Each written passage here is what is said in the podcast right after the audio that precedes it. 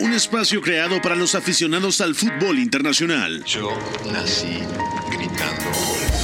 Un proyecto radiofónico informativo, analítico y reflexivo, No tengo nada de original. en el que un grupo de periodistas repasan la actualidad del fútbol en cada rincón del planeta.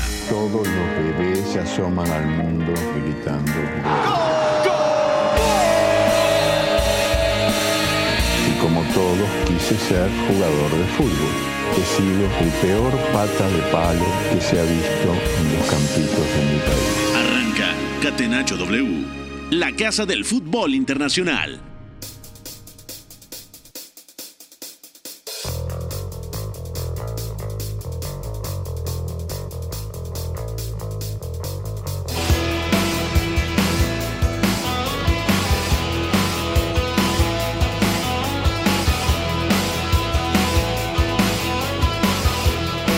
De la tarde con 5 minutos aquí en W Deportes desde Tlalpan eh, 3000. Arrancamos Catenacho W en esta edición de jueves 21 de julio del 2022 para platicar de algunos temas del fútbol de estufa, algunos partidos amistosos que no son tan gratos para muchos. Sé que el análisis es complicado, que hay muchísimos cambios pero se pueden sacar algunas eh, cuantas conclusiones de los eh, cotejos amistosos donde tiene que ver un equipo mexicano como el América que ha caído ya en estos eh, dos partidos ante equipos británicos entendiendo que el Manchester City era un rival de otras dimensiones completamente diferentes a la Liga MX y se presentó una derrota de 2 por 1 también continúan algunas novelas en el tema de Jules Koundé en el tema de Frankie de Jong a dónde pueden ir siguen todavía surgiendo rumores, el anafre a todo lo que da en torno a dónde pueden llegar o incluso no cambiar de aires, como pudiera ser también alguna opción, eh, renovaciones como la de Tavernier en el fútbol escocés y muchas otras cosas en esta edición de Catenacho W. A nombre de Pepe del Bosque, titular de este espacio, lo saluda con el placer de siempre Gustavo Millares. Agradecemos en la producción a Fo y a Giancarlo Vital, también a Mario López en los controles de este espacio y saludo a mis compañeros que estarán conmigo a lo largo de esta hora de Catenacho. Beto González, muy buenas tardes, ¿cómo te encuentras? Todo bien, Gus, gracias. Abrazo para ti, para Fo, el ingeniero, a toda la gente que nos está escuchando. Pues yo ya estoy preparando mis shots de cloro después de lo que hemos leído antes de entrar al programa. Ya estaríamos hablando de, de qué y el- calentando motores porque hay Liga MX en la noche, ¿no? Nos vamos a divertir. Sí, eso también hay que decirlo porque a Roberto Alberto González, como se confunden en algunos momentos, Iñaki María también te saludo con mucho gusto, buenas noches hasta España, va a ser su debut en W Deportes analizando ya en un partido, una transmisión aquí a través de Cadena W esta noche, no sé si te vayas a desvelar para escucharlo, pero puede ser, ¿no? Si por algún en algún momento tienes insomnio o se te pasaron ahí las copas, los quiebres, como diría el Padre Santo, ¿cómo estás Iñaki? Muy buenas, Gus, muy buenas a todos. Solo me conecto con la condición de que Beto primero se tome unos vasos de cloro con cierta mezcla, eso ya a su elección. A ver si le cambia tanto la voz como a mí, que precisamente ahora hablaba también con un seguidor y oyente por Twitter que también me notó un poquito más ronco. No, pero es que, es que ya se está volviendo costumbre. O sea, eso de las adicciones no se las debes copiar a Pepe del Bosque. Hay, que medirse, aunque estés del otro lado del ¿Por qué no continente. está hoy Pepe? Pues yo creo que por lo mismo, ¿no? Ah, No- no sé. Malditas drogas, diría Lo que pasa es que- Sierra. él no aparece a dar la cara, entonces A tú no recibe audios con de su una voz distinta, pero apareces. No, la verdad no, no creo Es que haya sido por eso, ¿no? No se me avisó, pero no creo que por eso Pepe del Bosque no esté. Es un hombre responsable, al menos entre semana, ¿no? Y al Hmm. fin no, no nos incumbe porque pues no hay, no hay catenacho doble. Vamos a arrancar ya de lleno esta edición del programa y vámonos con la pregunta del día. La pregunta del día. Non potevo farlo venire dagli Stati Uniti senza farlo giocare. Catenacho W.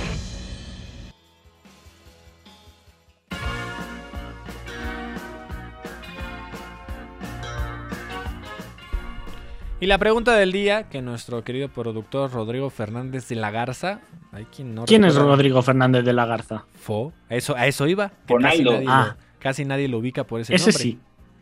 Yo porque desde que lo conocí le pregunté su nombre completo y desde ahí lo, lo troleé unos cuantos meses. Después ya Sí. se me olvida, ¿no? Se me olvida, pero está de abolengo. De Yo abolengo. el primer día pensé, esto es de, de verdad, lo de ahora era troleada. ¿Quién es Rodrigo? Al principio sí que lo pensaba, ¿eh? Cuando lo dije la primera vez. Sí, supongo. No es que casi nadie le dice hacia el Buenfo. Pero nos manda esta pregunta del día. ¿Qué dice así? ¿Cuál de los equipos europeos ha mostrado un desempeño más interesante en los partidos amistosos con algunos de sus refuerzos en el campo? No, si preguntota, ¿no? Eh, de- puede ser de opción múltiple. Iñaki María, ¿cuál piensas que puede ir llenando el ojo? Sé que es complicado, ¿no? Por lo mismo de los partidos amistosos, por ahí que si ella estuvo en el Barcelona, creo que no lo hizo mal.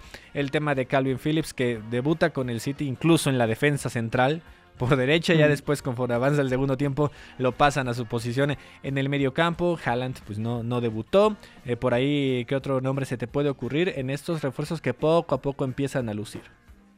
Pues mira, voy a ser un poquito oportunista y voy a tirar de estadísticas porque, como bien sabéis, los amistosos y yo Sí. estamos con una orden de alejamiento, no es solo divorcio. Y voy a decir Darwin Núñez, que hoy ha marcado en 45 minutos eh, la friolera de cuatro goles, un póker. A los seis de salir ya llevaba dos, un penalti que le ha cedido Mohamed Salah y otro poco después. Y después lo ha acabado remachando contra un Leipzig que tenía bastantes titulares, 5-0. Al final ha ganado los de Jürgen Klopp, así que bueno, eh, al menos con las estadísticas es irrebatible que ha llegado el uruguayo y está empezando a hacer ruido. Ya, además una de las ofensivas más potentes ¿no? en el fútbol, que así como llegó Luis Díaz, empezó a dar de qué hablar en el segundo semestre de la temporada pasada, ahora llega Darwin y parece que las variantes que tiene Klopp eh, son impresionantes, ¿no? Ya dejó ir algunos de los hombres secundarios el, en el ataque, el tema de Minamino, por ahí lo que se pueda dar con eh, Ori y demás, pero el ataque es potente. Beto González, ¿tú con cuál te quedas eh, de los refuerzos de los equipos que empiezan a conformar su once con jugadores que no estaban en la anterior temporada con ellos? A ver, ya me había asustado porque dije, abrí mal la escaleta. Esa, esa no era la, la respuesta a la pregunta, pero ya, ya que lo pienso bien, eh, me voy, a barrer para mi casa. Voy a decir que el Manchester United, y eso que todavía no tiene realmente a los refuerzos, solamente viajó Tyrell Malasia al tour por Asia y Oceanía, ¿no? Realmente es el único que ha estado. Lisandro Martínez y, y Christian Eriksen están en Manchester, no van a hacer pretemporada con el equipo hasta que regresen del tour, que eso ya prácticamente es en cinco o cuatro días. Entonces, lo que hemos visto de United sin refuerzos, ya habiéndose enfrentado al Crystal Palace, habiendo jugado con el Melbourne, que bueno, también ahí hay ciertas reservas, me quedo tranquilo porque hay cosas reconocibles. Ya hemos platicado que se ven algunas, algunos intentos por marcar algún, algunos patrones. Eh, me parece que el equipo también está mostrando intenciones muy claras, que eso es muy importante, y eso ya es mucho más de lo que se ha hecho en los últimos, déjame hacer memoria, tres años prácticamente, ¿no? Realmente eso... No, no, estás faltando el respeto a mi papá, Sir Alex Ferguson, pero la verdad es, que si volteas a los últimos tres años y ves esto, en muy poco tiempo hay algo que no había eh, antes, ¿no? Que es intencionalidad y es ganas de formar patrones que sirven para algo. Así que habrá que ver con los refuerzos, pero yo me quedo con el United. Y voy a hacer eh, alguna opinión opuesta a la pregunta del día en torno al refuerzo, que sé que son pocos minutitos, menos de 70, pero anoche lo, lo de Julián Álvarez sí, sí, nos Muy bueno. desconcentró a muchos, ¿eh? porque, o sea, creo que eh, el tema de Julián puede dar mucho al City. Es cierto que por momentos un poquito eh, desconcertado, desubicado en algunas cuestiones de precisión, pero se nota lo que puede ir creciendo. Y creo que va a tener el arropo de una gran ofensiva. El tema también de que no es el protagonista, o no va a ser para nada el protagonista este año futbolístico, a menos de que lesiones llegaran, que obviamente es, complicado, y no querrá Pep que pase eso, pero puede ser eh, una, una opción que vaya creciendo de a poco, ¿no? Y digo, ya sin Gabriel Jesús, el tema de Sterling, que también se va, creo que puede ir complementando un ataque, pues donde sí estará Grealish, donde estará Haaland, donde estará Riyad Mahrez, y, y él puede ser parte digamos, crucial en algún eh, elemento como revulsivo, en algún partido, obviamente donde se le dé oportunidad. Creo que por ahí puede, puede hacer algo importante. Sí, es cierto, algún, le llovieron unas críticas de un lado, pero es normal la adaptación que debe tener, sobre todo de cambiar de un fútbol como el argentino de ese lado del continente a lo top, como es el City. Vamos a arrancar eh, ya de lleno con estos partidos amistosos, sí, lo siento Iñaki, pero debo seguir la escaleta como lo hago el 90% de las veces. Aquí están los amistosos internacionales. Hoy era día del otro día. ¿eh? Amistosos internacionales. Catenacho W.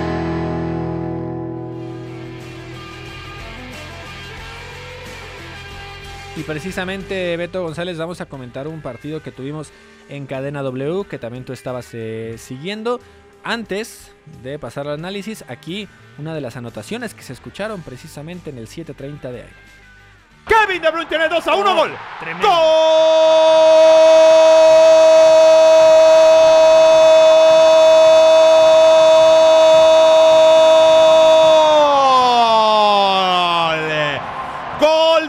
Manchester City. Apareció Kevin De Bruyne, el Colorado. Se le fue por debajo de las piernas a Oscar Jiménez. Entró prácticamente libre. Lo gana el City. 2 a 1. Para quien quisiera argumentar que Pepe del Bosque no estaba en esta edición de Catenacho, sí se escuchó un tremendo, ¿no? Contundente allí en la narración de Beto González, porque a ver, este City, el 11 inicial que presentó contra el América, pues seguía siendo de miedo, ¿no? A lo mejor en la zona baja sí no es habitual tener ahí en Bete, tener a que sobre todo del otro lado, es decir, como central por derecha, de ahí en fuera, ah, y la portería, que también por ahí se, Ortega se estaba tragando un gol impresionante en el primer tiempo, yo creo que esos tres es lo no habitual. Fuera de eso, era la potencia máxima que podía tener en hombres. Sé que en el nivel pues van tomando el ritmo después de estar eh, duros de la pretemporada como tal. Pero eh, un gran equipo. Y fue superando poco a poco al América que creo que presentó una buena cara. En, eh, sobre todo en los primeros 45 minutos. Después llegaron los cambios en el complemento y ahora sí América soltó muchos de golpe. incluso más que el City a diferencia de lo que había pasado con el Chelsea. Y permitió que esos minutitos iniciales del complemento fuera muy superior City, ¿no? Ya cuando también sacó Pep Guardiola sus principales figuras y empezó a meter a la chaviza, diríamos por aquí, digamos que se nivelaron un poquito las cosas. Pero, o sea, el City se llevó merecidamente el triunfo. Sé que a lo mejor el resultado es lo de menos. El punto era tener a un equipo de esta envergadura frente a uno mexicano. Sí, totalmente. De hecho, yo comentaba en Twitter antes de que empezara el partido que había que entrar sin expectativas, no había que entrar muy relajados a nivel colectivo con el City porque no habían jugado un solo partido hasta ahora. Estábamos a 20 de julio y el City apenas iba a tener sus primeros minutos juntos en pretemporada, sin varios titulares, evidentemente, y con pocos refuerzos participando de verdad, ¿no? Julián Álvarez y Estefan Ortega de titulares.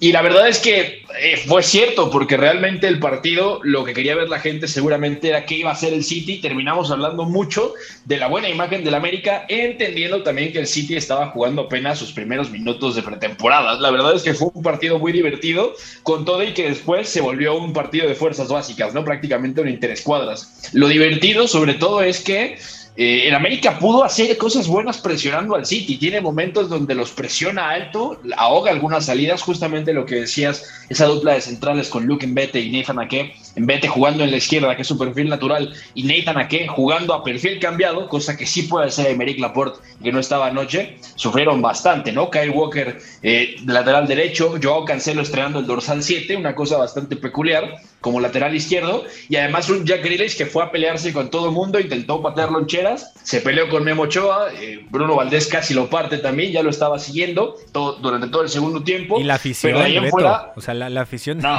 eh, vale. eh, caía en lo gracioso, digo, no es que aplaudamos esto, pero no podía tocar una, una pelota así de primera, una pared, porque se notaba el abocheo de la gente así fuera medio segundo.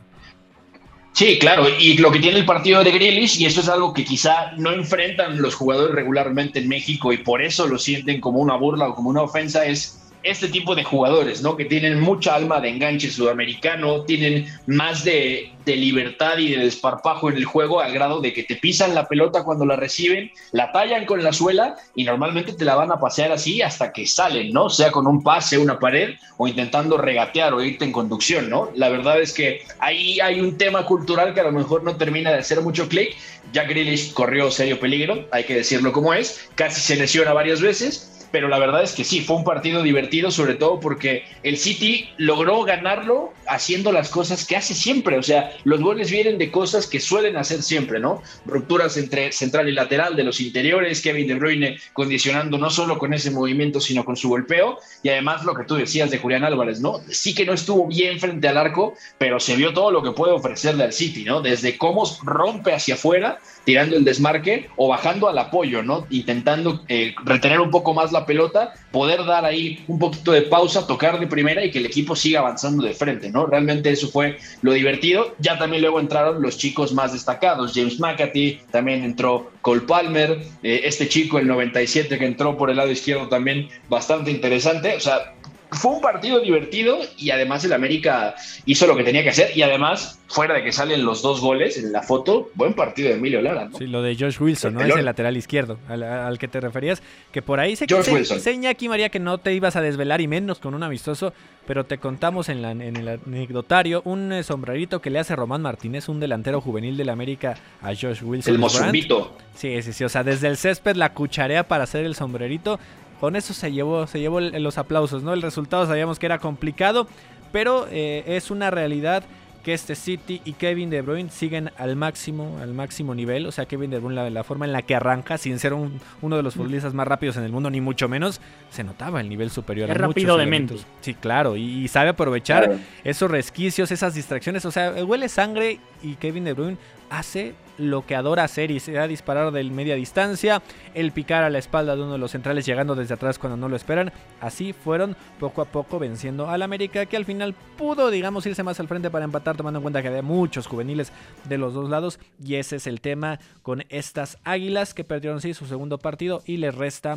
jugar contra el Real Madrid la otra semana, o sea, todavía después de enfrentar la Liga MX, el ajetreo que van a traer en otros eh, partidos amistosos, Charlotte en esta situación eh, fue vencido por el Chelsea, el Leipzig fue goleado 5 por 0 por el Liverpool, es lo que ya comentaba Iñaki María con Darwin Núñez, quien marca un pócar, así que circunstancia donde va a tener muchas cosas que pensar poco a poco Jürgen Klopp conforme avance la temporada, sé que a lo mejor no va a ser el titular de arranque o ya no estoy tan seguro, pero no lo visualizaría así. También el DC United eh, se vio goleado 6 por 2 por Bayern Múnich, continúan las goleadas sobre los equipos eh, de la MLS, Orlando City cayó 3 por 1 contra el Arsenal, San José Earthquakes empató 1 con el Celta de Vigo que siguen los empates después de Pumas.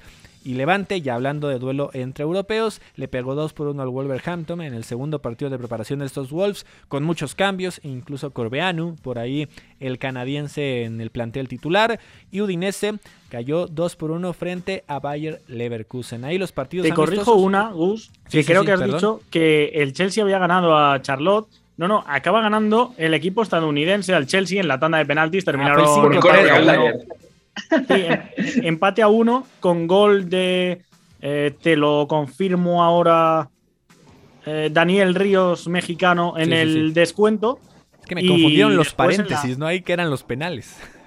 Sí, sí, sí. Y en la tanda hay uno de Gallagher, el ex jugador, el que estaba cedido en el Crystal Palace, que era propiedad del Chelsea. Y por lo tanto ha vuelto, Panenka mal hecho, y luego se lo acabó devolviendo un jugador, no recuerdo exactamente cuál de Charlotte, lanzando un buen Panenka y ganando así a los de Tug. O sea, fiel a un partido amistoso como tal, ¿no? Que se presta para el show y la taquilla queda encantada. Y sí, las goleadas que ya decíamos de Liverpool y Bayern Múnich, hasta ahí los partidos. Estoy viendo que jugó Chilwell, por cierto. Ya sí, ya había jugado también. Sí, sí, ya también había tenido minutos antes. Mm. Venga, entonces Buena noticia tenerlo de vuelta. Oye, Gus. Sí, sí, sí, adelante, Beto. Y, rápido, hablando de lo que son los amistosos, son más granja que la granja MX y eso es difícil. Eh, el debut de Matthijs de Ligt, ¿no? Porque en ese DC United 2 Bayern 6, además de una asistencia tremenda con un pase largo filtrado por abajo de Ryan Gravenberg, o sea, entra Matthijs de Ligt al medio tiempo por Dayo Tupamecano. Eh, marca uno de los goles, un golazo de voleo. El primer balón que toca, ¿eh? Además es el primer balón que toca. Luego, el, segundo gol del DC United en parte es su culpa porque cabecea hacia atrás, hacia su propio arco y lo termina metiendo el rival. Luego estuvo a punto de ser expulsado porque llega con una patada a la altura de la cintura. El árbitro le dice, está bien, no pasa nada, sigues aquí, es amistoso. Luego lo amonestan por un jalón de camiseta y se va lesionado al minuto 73. Todo esto pasó básicamente en 18 minutos. O sea, es una locura. Y la última, ¿eh? Y la última de todas es que le preguntaron que qué le pasaba y, dijo que nada más estaba cansado. Tremendo. Ídolo matáis. Ahí te no matáis de Obviamente que se le espera una gran temporada, sí, con otros aires. Vamos a hablar ahora del mercado de transferencias, todavía un poquito antes de ir a la pausa. Mercado de transferencias. Catenacho W.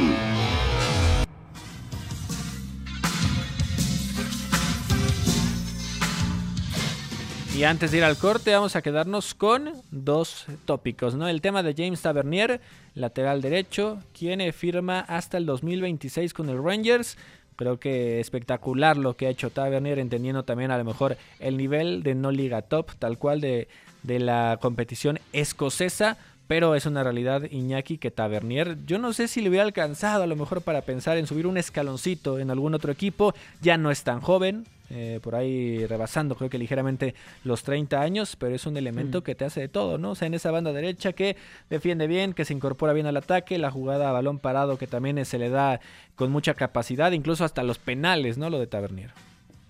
Sí, sí, sí. Es el lateral derecho más goleador de Europa la pasada temporada. Igual si miramos en ligas un poquito más underground, en segunda categoría, encontramos alguno que le supere, pero a nivel élite, el lateral que más gol tenía a priori, y ya no solo gol, también asistencias con ese buen golpeo, tanto a balón parado como incluso a balón jugado a, lo largo de, de la temporada.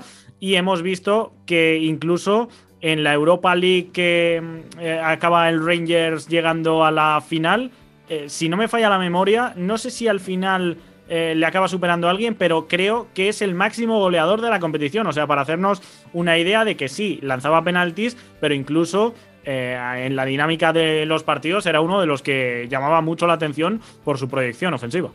Sí, también el tema de Benfica, que abrió conversaciones con Feyenoord de la Eredivisie por el noruego Fredrik Arnes por 15 millones de euros más las famosas variables.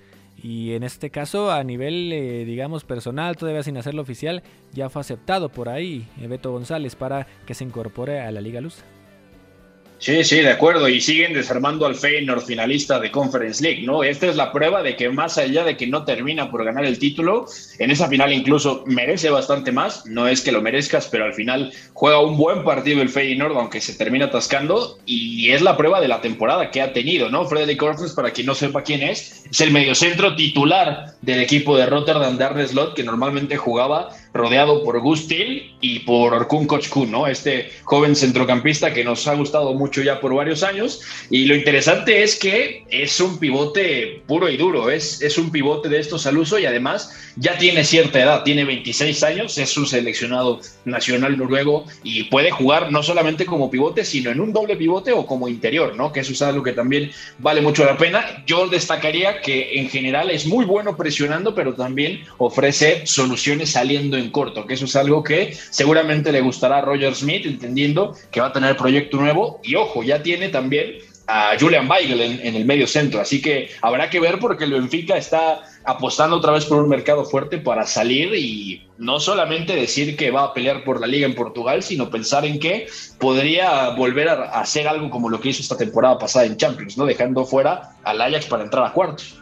Y para cerrar el bloque, el, ¿qué hacíamos nosotros a los 16 años? Ni siquiera me acuerdo, pero Hendrik ya vale por ahí de 60 millones de euros. Así la Chico del Palmeiras, Palmeiras ¿no? sí, que ya eh, lo tiene amarrado Palmeiras hasta el 2025 y tiene 16 añitos. Seguramente se vendrá un traspaso multimillonario en los siguientes años, a lo mejor 3, 4, no lo sabemos, pero lo tienen amarrado. Es una de las máximas joyas del fútbol brasileño. Vamos a una pausa y regresamos para seguirle dando con todo al fútbol de estufa. El triunfo debe ser también la consecuencia de una superioridad moral, no solamente futbolística. Si en el triunfo no están implícitos los recursos, si los recursos nos dan igual, estaríamos dándole a la sociedad un mensaje terrible. Somos la resistencia. Catenacho W. La casa del fútbol internacional.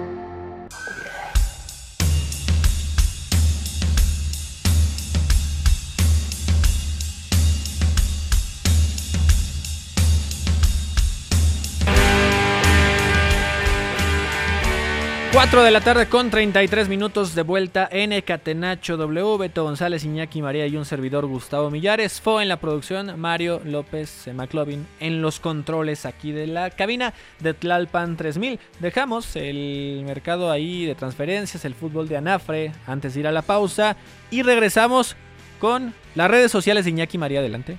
Oh, qué buena esta pregunta, ¿eh? mejor que la pregunta del día, incluso que hoy iba sobre amistosos. Vuelvo a meterme con el señor Fernández de la Garza. síganme si quieren solo saber quién ha ganado el balón de oro africano, que acabo de opinar un poquito al respecto. ¿Fue algún tocayo mío, Sangaré? No, ah. no, pero casi. Eh, creo, hablo de memoria, que jugó contra el equipo de Gustavo Sangaré en semifinales de la Copa Africana de Naciones. Arroba María Vial con dos as en medio y con V y lo descubren. Ahí está, ahí está Beto González. Eh, no sé si tú le quieres escribir para la trivia ahí a Iñaki María, pero si no, tus redes sociales.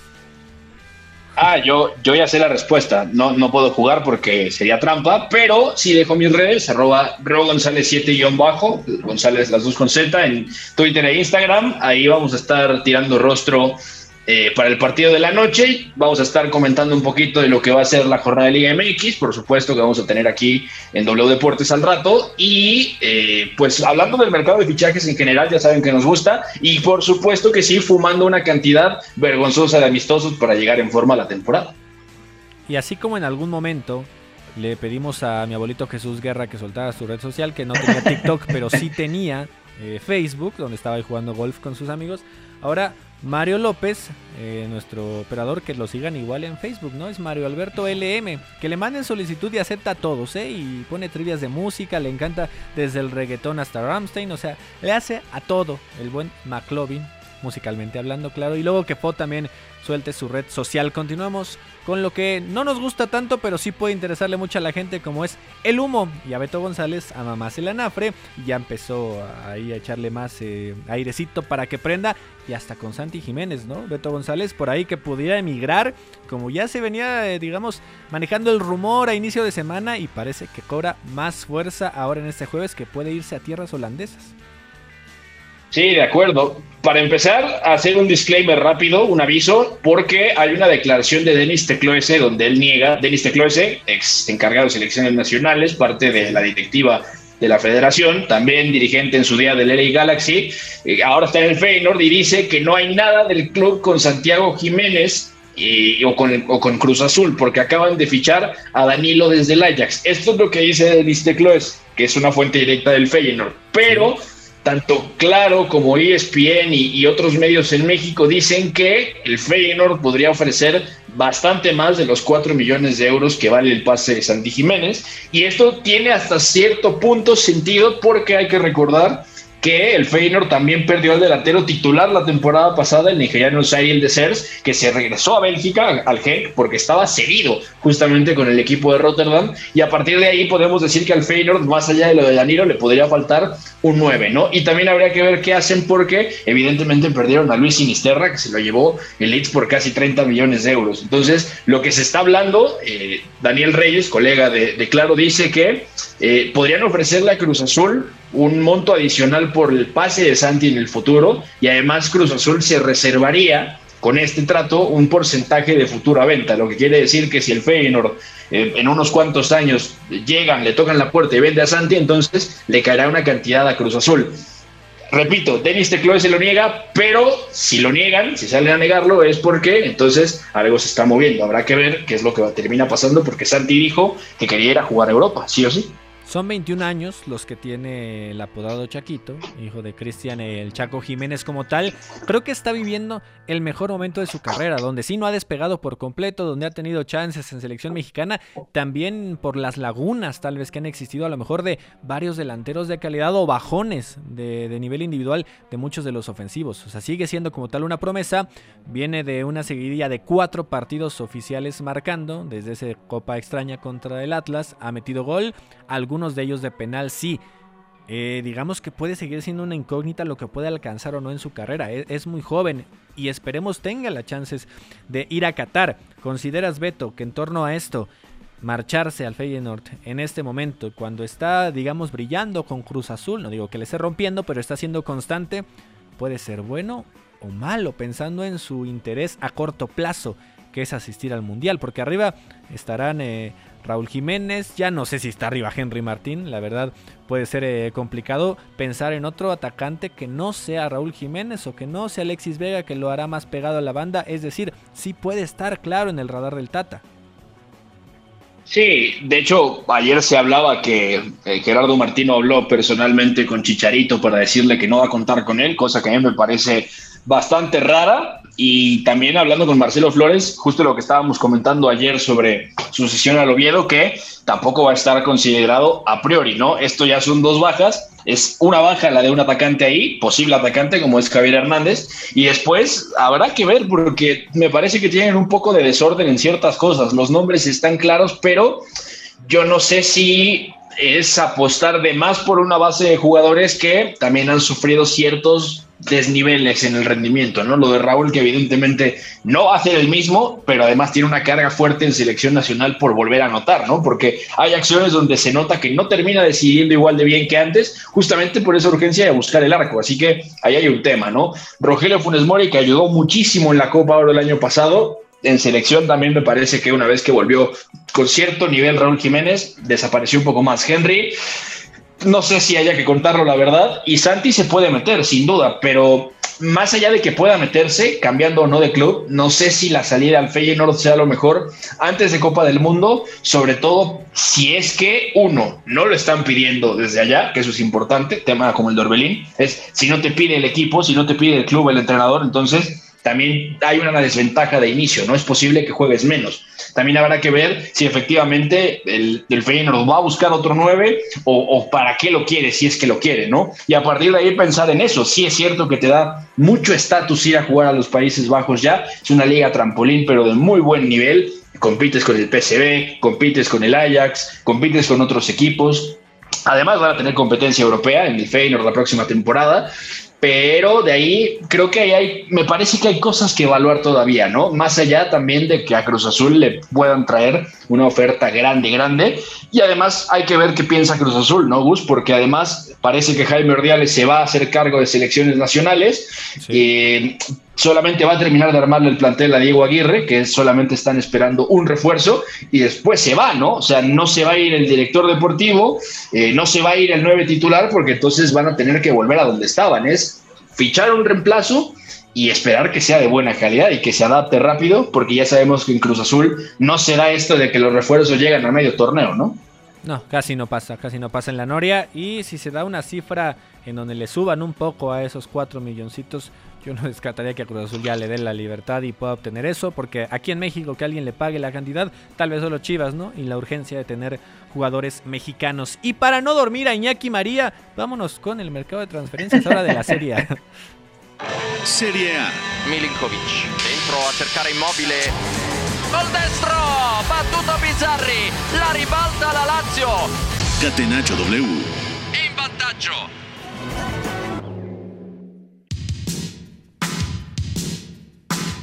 No hay tantos movimientos en Serie A, pero sí uno que quiero que se exprese Iñaki María porque le puede involucrar y dar un poquito ahí eh, en el orgullo, ¿no? Porque además de ir por Kim Min Jae, eh, defensa central, el Napoli busca cerrar acuerdo por el nórdico Ola Solbakken, quien en este oh. caso llegaría a coste cero en enero de 2023, pues no renovó con el Bodo Glimt, sí, el tercer equipo favorito en la vida de Iñaki María o no sé si más arriba. Uy, el tercero. ¿Y cuál dirías que son los dos primeros, Gus? Ah, tengo que quemar a quien creo que le vas en España, mejor no. Ah, el equipo de Luis Romo y de. no, no, no, sé cuál era el, el, otro que hypeaba yo por aquí.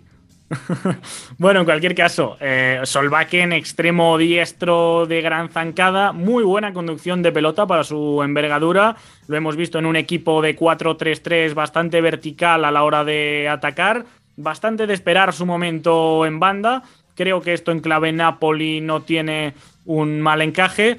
Eh, en clave Chucky Lozano creo que sería una bastante mala noticia porque llegaría competencia. No sé hasta qué punto podría jugar en la izquierda. Yo solo lo he visto jugar en banda derecha. Creo que es muy prototipo de jugar a pierna cambiada en banda derecha y desde ahí probar desde la frontal ese disparo después de hacer la diagonal. Eh, honestamente, me dolería porque es el, el Bodo Glimt, lo sabéis bien, pero me gustaría verlo con cierta asiduidad en una liga de mayor escalón. ¿No? Y hace rato que yo checaba información o quería buscar información de Ola Solbakken, me encuentro con que la, este apellido noruego es como si fuera el Pérez acá, ¿no? O el González Beto, mm. sin agraviar. Ah, mira, agraviado estoy. No, eh, eh, son muchos, son muchos Solbakken los de los de los futbolistas noruegos. Es, impresionante la realidad. Y en más de la Serie A, Beto González, Aaron Ramsey, como ya era de esperarse, eh, dejará a la Juventus al no formar parte de los planes de Massimiliano Allegri. Y por ahí desde hace unos días circulaba en redes sociales una broma, ¿no? Que le hizo como tal la afición, donde le dan a firmar un autógrafo, pero la hoja que le dan a firmar ya tenía escrito rescisión de contrato y él pues no, no, lo nota, lo firma tal cual y pues empezó a hacer viral la forma de trolearlo con que ya no lo querían por el alto sueldo. Sí, y es un poco el riesgo que ha corrido la Juve con su estrategia de fichajes en los últimos años, ¿no? Es verdad que ficha gratis eh, a nivel de pago de un traspaso, pero se ha hecho de jugadores que tienen fichas muy altas, cobran mucho dinero y luego eso puede ser un problema, sobre todo si quieres reforzar el equipo y no puedes hacerlo hasta cierto punto porque tienes sobrecupo en una zona, además tienes figuras que cobran mucho dinero y tienen un contrato más o menos largo, ¿no? Ahí hay mucho dinero de por medio y eso no siempre gusta porque obstruye las cosas y además hay que decirlo como es, Aaron Ramsey después de un tiempo en la Juventus desapareció, e incluso algunos partidos de suplente los deja con muy buena imagen, pero realmente titular nunca fue y a lo mejor el momento donde más se pudo haber esperado fue cuando Mauricio Sarri lo intentó llevar como interior izquierdo, ¿no? En esa Juventus que termina eliminada, por ejemplo, en octavos de final de Champions en el 2020 contra el León de Rudy García, pero no, no funcionó del todo, ¿no? Sale gratis, de hecho, del Arsenal, luego va a la Juve, Rangers se lo lleva cedido y ahora habrá que ver eh, qué es lo que pasa, ¿no? Yo pensaría que tiene mucho fútbol todavía y que además puede ayudar bastante a cualquier equipo, ¿no? Sin ir más lejos, lo que haría en el centro del campo de los, del Rangers de Giovanni Van Bronckhorst, ¿no? O sea, sería una adición bastante potente. Ahí está, ¿no? Vámonos con fichajes, mercado de transferencias de la liga. La liga. Con el balón en bandeja de plata, gol. Marca el Atlético de Madrid, sociedad ilimitada. Catenacho W.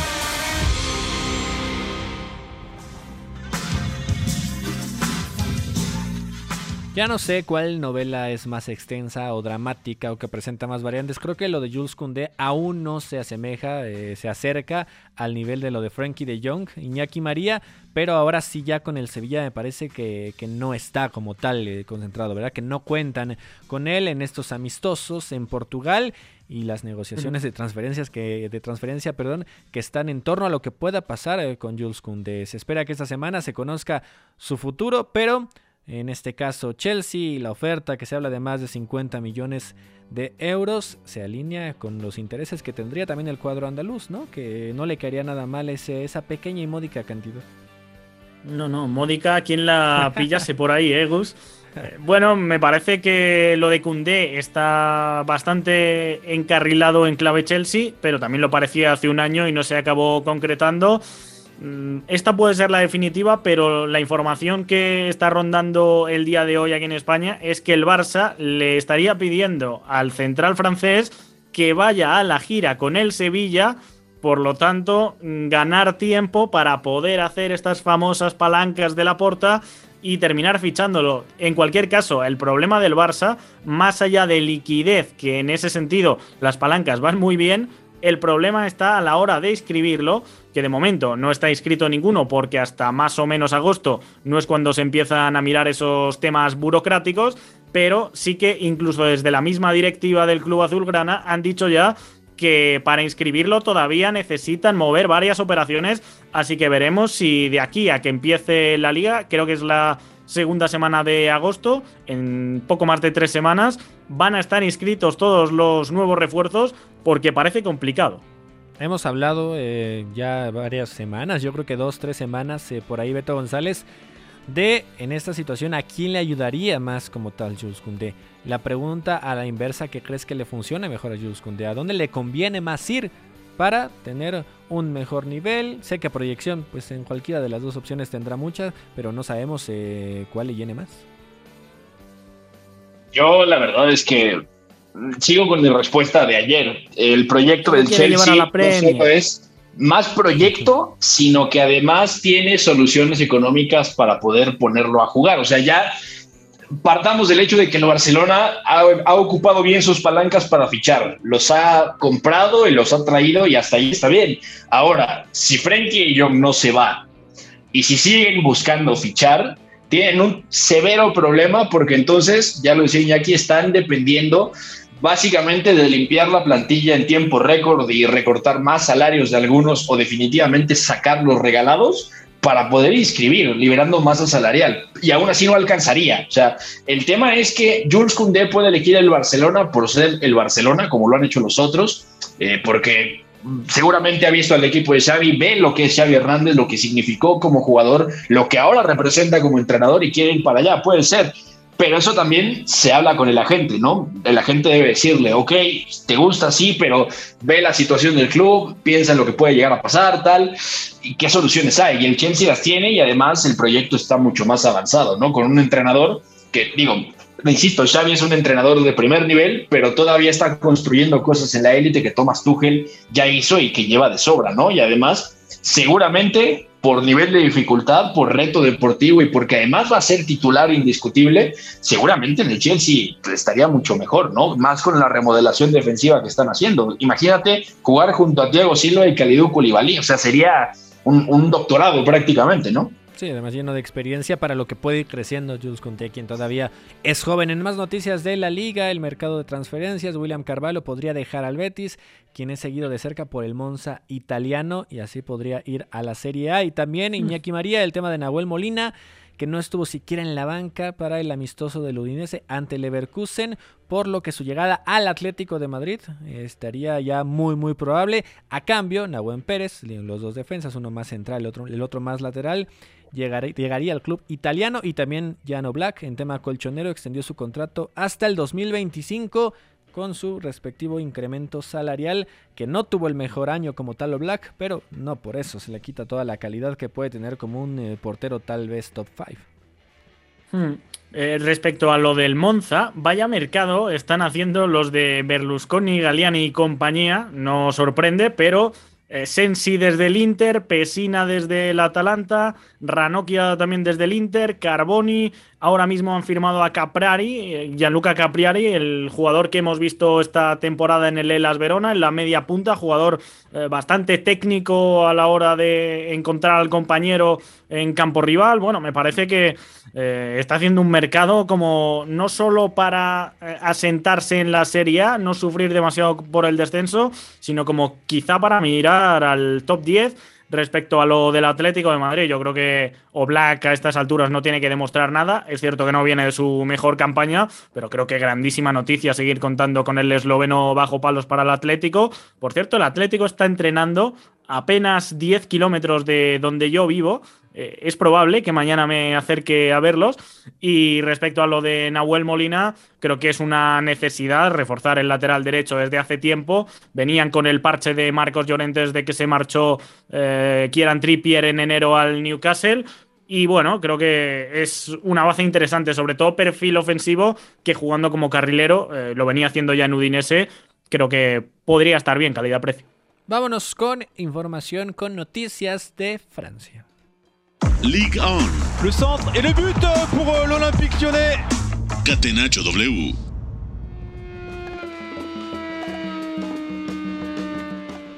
Nordi Mukiele se acerca a la órbita del Paris Saint Germain con el interés de Galtier, quien ahora sí ya sabe lo que es eh, despilfarrar dinero, ¿no? Por ahí ahora en un equipo tan poderoso, la oferta sería a largo plazo y las conversaciones con Leipzig están en desarrollo. Lo de Mukiele, Beto González nos ha demostrado que puede cumplir como central, como lateral, teniendo también eh, buena pegada a la hora de mandar eh, centros, a lo mejor faltaría un poquito más de regularidad, ¿no? Sí, pero lo, lo raro es que ve que Leipzig, ¿no? Sobre todo porque suele jugar bastante. Es verdad que también han cambiado algunas cosas con, con Domenico Tedesco, pero Mukiele siempre fue importante, ¿no? Básicamente era un pilar para Julian Nagelsmann. Luego llega Mohamed Simakan con Jesse March, entonces empieza ahí a disputar un poquito más de minutos, pero sería, sería raro, sobre todo porque Mukiele no, no es exactamente el lateral que podría tener el Paris Saint Germain o el carrilero si es que Christophe Galtier en algún momento decidiera cambiar esa línea de cuatro defensores. Podría jugar como central también, pero lo hace mejor como stopper, ¿no? Como un central que juega por fuera en esa línea de tres me, chirría un poco el nombre, sobre todo porque no estoy seguro de que quiera abandonar el proyecto de Leipzig. Uno, los dos le van a ofrecer Champions al final. Y dos, porque no lo veo encajando del todo en la idea de Christophe Galtier. O sea, si me hubieras dicho, hubiera jugado con Thomas Tuchel cuando estuvo en París, seguramente. Con Mauricio Pochettino, seguramente me habría encajado. Pero así, no lo sé. A mí me, me genera algunas dudas, la verdad. Sí, ¿no? Eh, me parece que es un buen defensa central con variantes que se quieran como tal deshacer de él y que además encaje en el Paris Saint Germain es lo que puede estar ahí un poquito en tela de juicio. Y más de Francia, Iñaki María, Nicolás Tagliafico, va a ser extraño verlo con otra playera eh, que no sea la del Ajax, 29 años, pero tiene este cambio de aires al Olympique de Lyon hasta el 2025 y en ese sentido el salario no es, eh, bastante, no es para nada bajito, con los 2.5 millones de euros y en este caso las variables y Ajax recibiría o recibirá 4 millones de euros por el jugador. Así que por ahí una partida que puede doler, ¿no? por la tradición, la forma en la que se notó arraigado en la Eredivisie. Hmm, yo creo que es momento de salir ya, ¿eh? porque Daily Blind había ocupado ese lateral izquierdo. Es cierto que hay cambio de entrenador, eso le podría haber abierto alguna puerta ahora con Alfred Schroeder, que fue el segundo de Kuman en su etapa como técnico del Barça. Y habría que haber visto cómo va esa pelea por la titularidad, pero desde que llegó ayer ya oficial que Basie, el eh, central nigeriano o incluso también lateral. Creo que eran demasiadas piezas para ese sector de la defensa y en ese sentido pues Tagliafico se acaba marchando a un Olympique Lyon que ha perdido a Emerson Palmieri, de vuelta al Chelsea veremos si para quedarse. Así que bueno, mm, yo diría que no va a jugar competiciones europeas, pero probablemente va a tener más rodaje en año de mundial, donde creo tiene muy complicado ser titular con la presencia de Marcos Acuña, pero sí que creo que se está jugando al menos ir convocado. Sí, porque entendemos que todavía es un constante en la selección argentina y creo que todos al momento de cambiar de equipo en esta época piensan por completo en esa situación. Cerramos lo de Francia con el eh, Olympique de Marsella y Gelas Verona negocian el intercambio de Darko Lazovic por Kevin Strootman para los franceses, eh, pero los franceses están demasiado interesados en Lazovic como refuerzo. Ya lo tuvo Igor Tudor en la temporada pasada. Su carrilero titular. sí. Ahí está la negociación que podría ayudar a ambas escuadras. Mañana también eh, platicaremos de Premier League. Estamos llegando ya al final de esta edición de Catenacho W. Beto González, muchísimas gracias. Gracias a ustedes. Nos escuchamos mañana y a fumar más amistosos. Claro que sí. Iñaki María, esa fue despedida para ti, creo que de Beto González. Gracias. bueno, la, recomendación no la tomaré al pie de la letra. Para quien no se haya enterado todavía, se lo confieso. Sadio Mané, ganador del Balón de Oro africano, décimo jugador que lo consigue. Y por otra parte, pues bueno, dedicarle el programa a Uwe Siller, eh, una leyenda del fútbol alemán y sobre todo del Hamburgo, máximo goleador en la historia, que ha fallecido hoy. Así que bueno, desde aquí el pésame para la familia y para los dinosaurios, que aunque no esté Pepe, nos acordamos todavía del Hamburgo. Dedicado este programa ahí que en paz descanse. Agradecemos a Fo en la producción, a McLovin, eh, Mario López en los controles, Iñaki María Beto González y Gustavo Millares se despiden de ustedes. Hasta la próxima, nos escuchamos mañana hay una relación entre la práctica del cuerpo que se expresa en las manos y el cerebro. Pero el fútbol ha suprimido esto. De modo que se trata fascinantemente de un ejercicio que nos devuelve en el tiempo a lo que fuimos en el origen. Pero también una vez que nos aficionamos a este juego, nos regresa a la infancia, al niño que fuimos. Gracias por sintonizar Catenacho W. Entonces el fútbol es en ese sentido una maquinaria para regresar en el tiempo en un doble sentido. Por W Deportes, la frecuencia del fútbol internacional.